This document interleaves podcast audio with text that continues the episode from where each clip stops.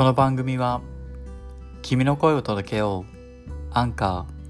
ー by Spotify の提供でお送りします。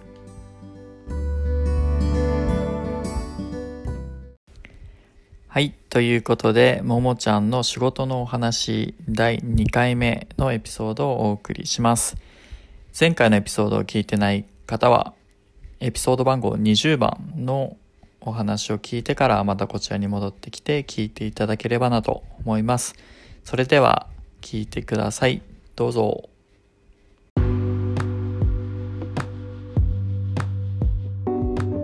えー、っと、まあ、観光の仕事も結局ちょっと特殊で3社掛け持ちさせてもらうというパース初と言われたんやけど、あの本来ね同業者やから掛け持ちあかんっていうところをちょっと私直談判して働きたいってったっていうのはあるんだけど、まあ、でもそれコロナで止まっ全部観光系しかしてなかったもんやからコロナで全部止まっちゃって第2次のぶち当たるわけですよワーホリ、どうしようっていう第2の壁がそこで立ちはだかったんやけど、まあ、そのガイドの日本人のボスがそのオーペア？日本人のオーペアを探してるっていう地元の人を斡旋してる会社の人を紹介してくださってでそれこそオーペアも私チャイルドケアなんか勉強したこともないし子供は好き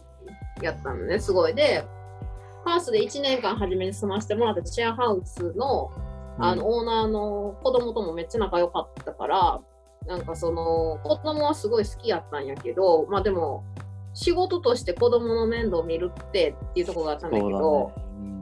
そう、ね、ただもう選択肢がなかった。仕事はないしで初めねパース今でこそこんなすごい平和やけど、うん、まあ、初めすごい警戒してたから初めてのロックダウンで本当薬局とテイクアウェイとスーパーしかやってないっていう状況、まあ、みんなそうだけど私以外の人はもちろん。レストランで多分働いてた人たちとかもテイクアウェイしかしてないから多分働けなかったと思うんだよね、うん、正直あの1回目の時は。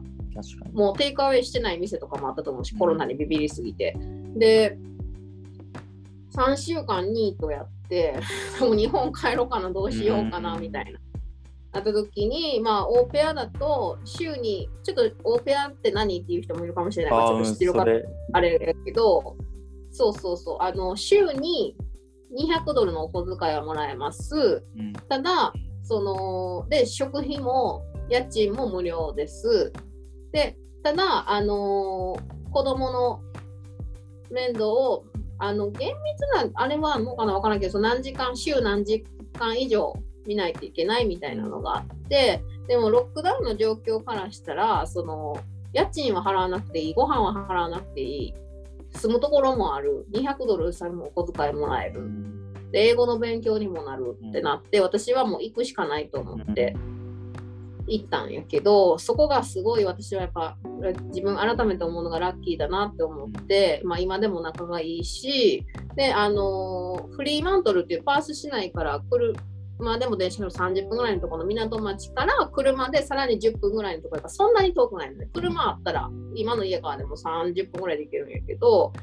っていうお家にお世話になることになって、で、また面白いのが、あのお家だけはロックダウンの影響なんか皆無やったのね。そのさっきも言ったけど、お父さんまずマイニング、フライングフライアウトでっていうか、関係ないお母さん消防士、仕事あります。だから逆に困ってたのよ、あのお家は。あの、ね、学校が休校になっちゃったから子供らの、うん、子供の面倒を見てくれる人がいないってなってでオーペアはしなんかベビーシッターはどうしてもの時に入れてたらしいんやけど、うん、あのオーペアとして人を入れるっていうのはあの家族も初めてやったらしくて、えーうん、でも最初で最後なのよオーペア。あの家結局オーペアもう入れてないから私が最初最後になったんやけど、えー、そうしてまああれやったらしい。そのどうせやったらその他の国の文化を学んでほしいっていうのと、そのオーペアのねお世話になった家族のお家の裏に日本に留学したことがある王子の方がいらっしゃって友達が家族の友達が。であの東京の大学に2年ぐらい日本に留学しなかな。だから日本語ペラペラの人がいてるんやけどその人がすごい日本人はいいよって言ってくれてたらしくて、子供の面倒絶対見てくってケアしてくれるからっていうのがあってじゃあその日本人のオペを紹介してる会社がパーソナルから頼んでみようかってなったらしくて。えー、すごい。でそうでもなんかいわゆるマッチングみたいなその会社がしてくれるのね、うんその会社が。で私はここがいいってもちろん言ったけどその家族が私のあれを見て嫌やって言ったらもちろんマッチングせえへんかったけど、家族も私でいいって言ってくれ経験も何もないのにいいって言ってくれたからあのー引っ越しして4ヶ月ロックダウン収まるまで。収まって1ヶ月は遅かったかな、うん。プラス1ヶ月最低3ヶ月ミニマムっていう契約やったから、それ以上は追ってもいいっていう感じやったんやけど、まあ、パースはね、そのありがたいことにコロナの影響が結局全然なかったから、その結構すぐ元通りになったから、そしたらもう学校行かなあかんから、お金貯めなあかんから、オペアで週200はまずいと思って、そのちょっとシティ帰りますって言って、結局4ヶ月だけ遅いなったんやけど、もうそれも、なんか私、ホームステイとか留学の経験がないから、初めてオージーの家庭に入れてもらって、オーストラリアの生活するってなって、でもすごいよかった。キャンプも家族の旅行も連れてってもらったし、なんかその子供らとも今でもつながってるし、食生活とかも、オーストラリアの生活とかも知れたし、なんかガイドとしてネタにできること、もっとオーストラリアのこと知れあた。ー確かに。うん、でオオージーの家族やと私は思ってるしであのまあお世辞でなんか迎えに来てくれて本当初めましての時日本食好きなのとか言ってもどうせお世辞で言ってんねやろぐらいにうんちょっと失礼ながら思ってたら、ガチで日本食が好きなおうちお母さん寿司巻いて寿司ロール巻いててちょっと私寿司は巻かれへんなってなって、そうそうあの私らで言う握りやんかお寿司は。うんうんなんか寿司ロールなんか作らんから、え、マジかってなってで、あの、ね、可愛いねんけど、下の妹に至っては味噌汁めっちゃ好きで、お味噌汁が。で、私が朝ごはんでもう白米と味噌汁とか食べてたら、私もとか言って、ご飯と味噌汁横で並んで、味噌とか、もうもう味噌とか言ってくるから、そのなんかかわいい食べるからめっちゃ可愛かった。そうそうそうそう。でちなみにオーペアの話って俺あんまよくわかんないんだけど、うん。その週200っていうのはどの家庭も200なの、なんか決まってるの？その支払う金額っていうのは。えっとね、ごめん、正確な金額忘れちゃったんやけど、うん。週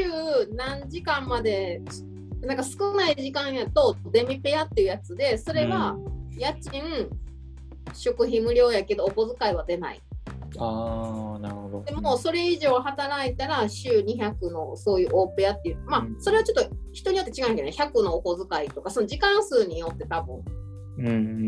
ん、面倒見なあかん時間によ働く時間によって変わってくるんやけど、まあ、200でただあのその決められた時間以上働いた場合はプラスエキストラをもらえるっていう、う。あのまあこあんまオペアは悪い噂は聞かないけどたまにその家族がちゃんとそのオーバーワークのお金払わないとかいうのもあるらしいんやけど、私の場合は結局そのエージェントを介しての紹介だったからそういうことは一切もちろんなかったし、まあ、あのエージェントとかを介しなくても、まあ、一般的なルールやからその本当に悪いところに当たらない限りはあのちゃんとしてると思う。まあただね、まあもちろん悪い人もいてるからまあなんともやけどそうそうそうそう。オーペアの話もまたなんかいろんなやつを聞きたいんだけど、うんうん。多分あの、沙織ちゃんがめっちゃオペアしてるよね。ああうんうんうんうんうん。沙織ちゃんにインタビューするときにじゃあいろいろ聞こうかなと思うが、ももちゃんは観光の話を聞いた方が楽しい。うん、だって私がオペアしてた話知ってる人少ないと思う。うん、えーあのそうだよねうんうんうん。そう知らなかあのった。隠し中とかもちろん全然なくてあれなんやけど、そうそう。その頃ね、インスタ持ってないから、そういうあれを、そうそう。確かに確かにそうそう。そう。でまあそれでいい経験になるよね、オージーのね、文化も知れて。俺もウーフーしてた時そういう機会になったから、ホームステイとかも俺も知らなかったからさ、そうそうそう、だからすごいよかった、なんか。面白い。なんか一緒にテレビ見たりとかして、うんうん。そうそう、なんかいろんな政治の話とかも聞いたりしたけど、ま あ面白いなと思いながら、そうか。